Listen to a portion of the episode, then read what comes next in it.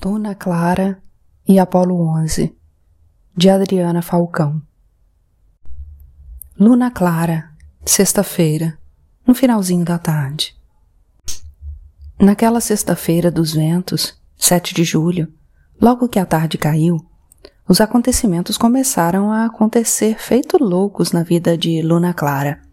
Justo na vida dela, uma menina que tinha uma vida meio besta. Ela estava lá, sentada na beira da estrada como ficava todos os dias, esperando, esperando, esperando, esperando, esperando, esperando. Será que é hoje que ele chega? É sim. Eu tenho certeza absoluta que ele chega hoje. Mas eu também tive certeza absoluta ontem. Quando, de repente, um vento ventou do sul para o norte e desarrumou seus pensamentos. Um vento ali? Que novidade era aquela? Desde que Luna Clara nasceu, nunca tinha ventado nem chovido em sua cidade. Ela não conhecia o vento, não sabia muito dele e nem imaginou que ele gostasse tanto de brincar de derrubar o chapéu dos outros. Para com isso, vento. Mas o mais estranho mesmo ainda estava por acontecer. E aconteceu. Foi logo depois do primeiro sopro da ventania que Luna Clara viu os dois. Lá vinham eles, dois homens andando pela estrada, vindo lá de onde o vento vinha. Dois homens andando pela estrada, cada vez mais perto.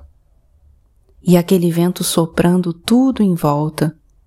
Então, ela quase teve um colapso nervoso. Não é que eles fossem feio demais ou muito bonitos, especialmente interessantes. Nada disso. O extraordinário, o imprevisto, o maluco, o inusitado, o inesperado mesmo, é que eles estavam molhados dos pés à cabeça.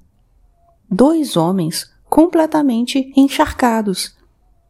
E antes que você se pergunte, ora, mas o que é que tem de estranho com dois homens encharcados andando pela estrada?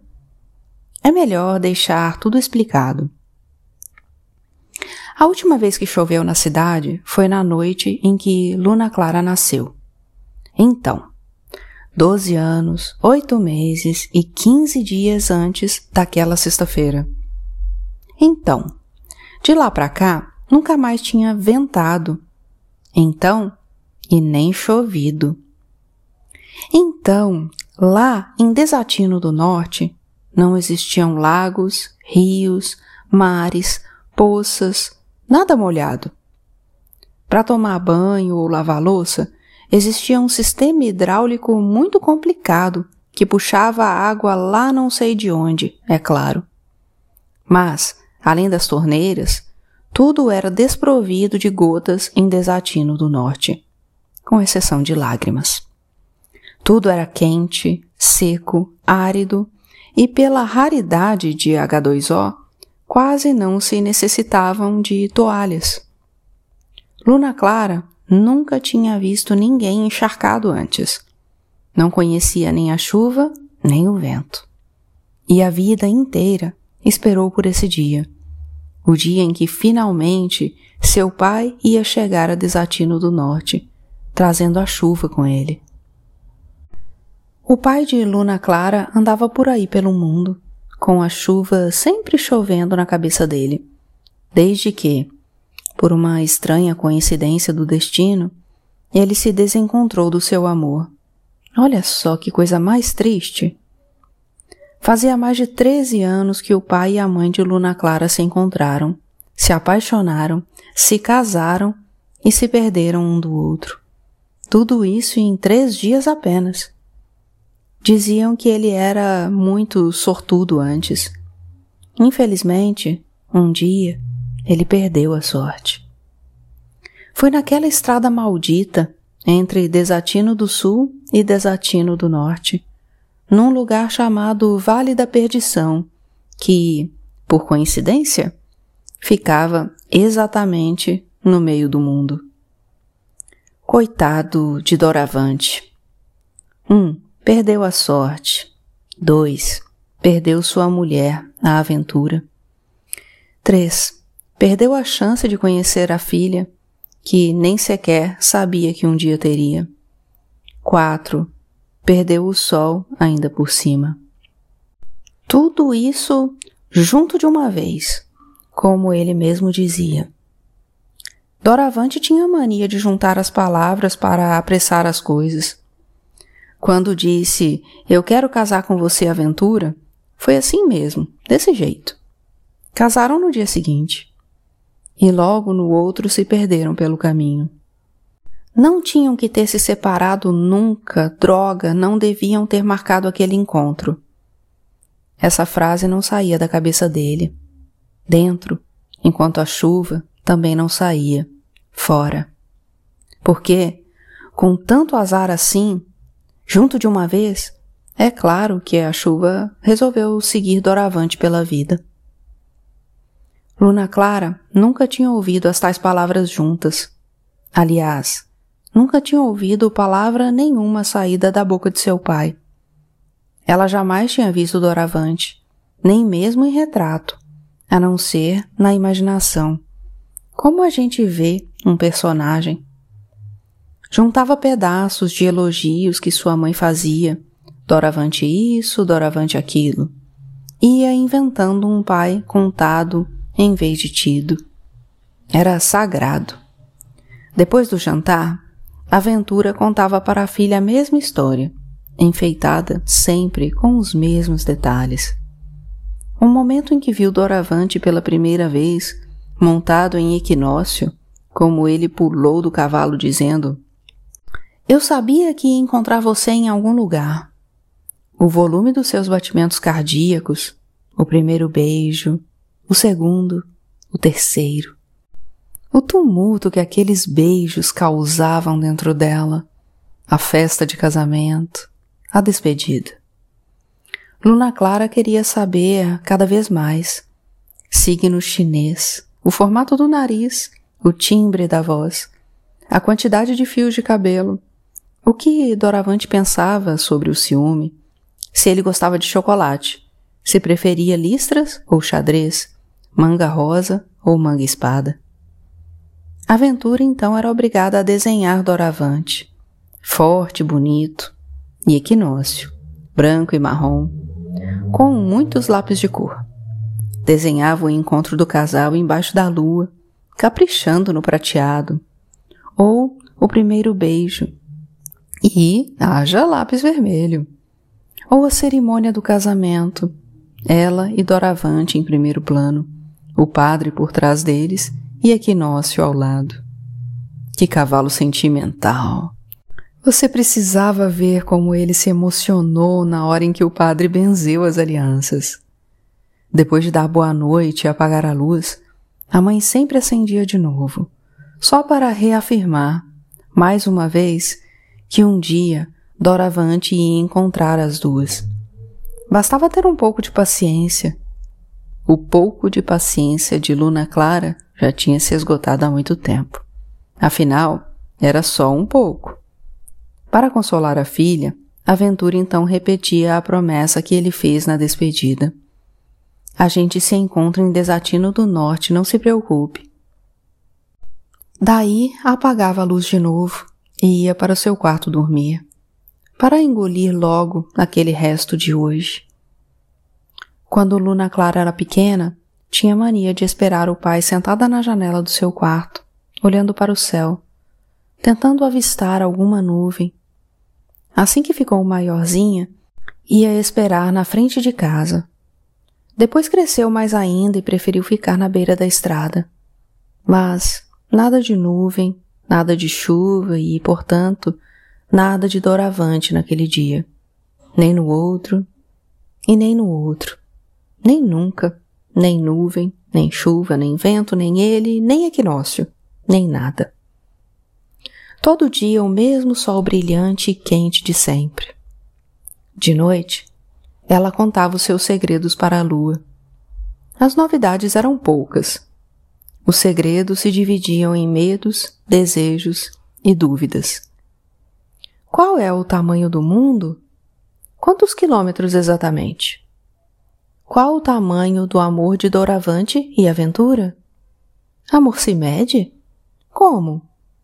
Amor maior que o mundo existe? Jura? A terra é bonita à vista daí, Lua? Daí de cima, dá para ver se a chuva ainda está longe? Mesmo que desse para ver, a lua não dizia. Passava as noites quieta, calada, parada e amarela, só olhando para a luna clara. Por ser uma menina assim, tão reservada, a lua era sua única amiga de verdade. Luna Clara tinha vergonha de andar com seus passos, de falar com a sua voz, de balançar seus cabelos, de ter cabeça para não atrapalhar a visão de quem estivesse atrás dela, de ocupar um lugar no mundo. Tinha vergonha de existir, para dizer sinceramente. O nome disso é timidez, se for olhar no dicionário. Por isso ela falava pouco e tentava passar despercebida nas poucas obrigações sociais que frequentava. Um ou outro casamento, alguns batizados ou festas de aniversário.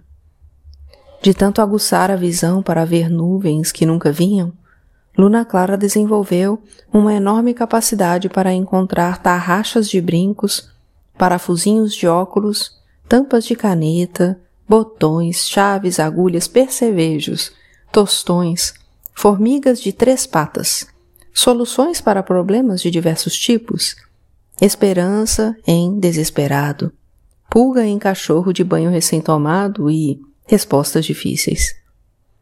Tudo o que encontrava ela guardava no seu quarto, o que era concreto, ou na sua cabeça, o que era abstrato. Olha aí a razão de tanto seu quarto quanto sua cabeça serem tão desorganizados. Luna Clara herdou de aventura o seu sorriso. Do avô, herdou a teimosia. Mas a cabeça aluada, onde ela sempre usava o mesmo chapéu xadrez, deve ter sido de um problema de nascença mesmo. De doravante, ela herdou um certo olhar de vagalumes num par de olhos verdes que diziam Nossa! E o gosto pela aventura, apesar de nunca ter se aventurado na vida. Por isso, quem sabe? Ouvir as histórias sobre o pai era a coisa que ela mais gostava no mundo. Em segundo lugar, era olhar a lua. Em terceiro, não, não tinha terceiro, não. Assim era a vida de Luna Clara. Esperar, esperar, esperar. De vez em quando ela tinha certeza de que ele já estava chegando. Noutras vezes, a incerteza resolvia fazer uma visita. E se ele estiver lá do outro lado do mundo e nem se lembrar mais da promessa? Era exatamente nessas horas que as dúvidas de Luna Clara faziam uma confusão enorme dentro da sua pessoa e a imagem de um mundo redondo, com ela de um lado e o pai do outro, doía. Um pai que nem sequer sabia que sua filha existia. Um pai e uma chuva, sempre indo para mais longe. Por tudo isso, não é bastante compreensível que ela tenha ficado tão perturbada quando viu aqueles dois homens encharcados vindo pela estrada, com o vento, naquela sexta-feira, no final da tarde? Então, foi um vento de repente. E aqueles dois completamente encharcados. E Luna Clara teve certeza. Doravante devia estar ali por perto. Precisava apenas saber dos dois homens se eles estavam molhados de chuva, e se assim fosse, descobrir onde é que a chuva estava. Como é que se sabe alguma coisa? Perguntando. Então, era só perguntar para eles. Posso saber o motivo dessa molhação toda? Não, não é assim que se aborda os outros. Lá de onde vocês vêm, tem uma chuva chovendo por acaso? Hum, também não. Isso é jeito de se falar com dois desconhecidos? Vocês viram um homem com uma chuva em cima dele por aí? Hum, ainda não. De onde é que vocês vêm? perguntou então. Lá de onde está chovendo. Os dois responderam juntos e apontaram para o sul, seus quatro braços, suas quatro mãos e seus vinte dedos.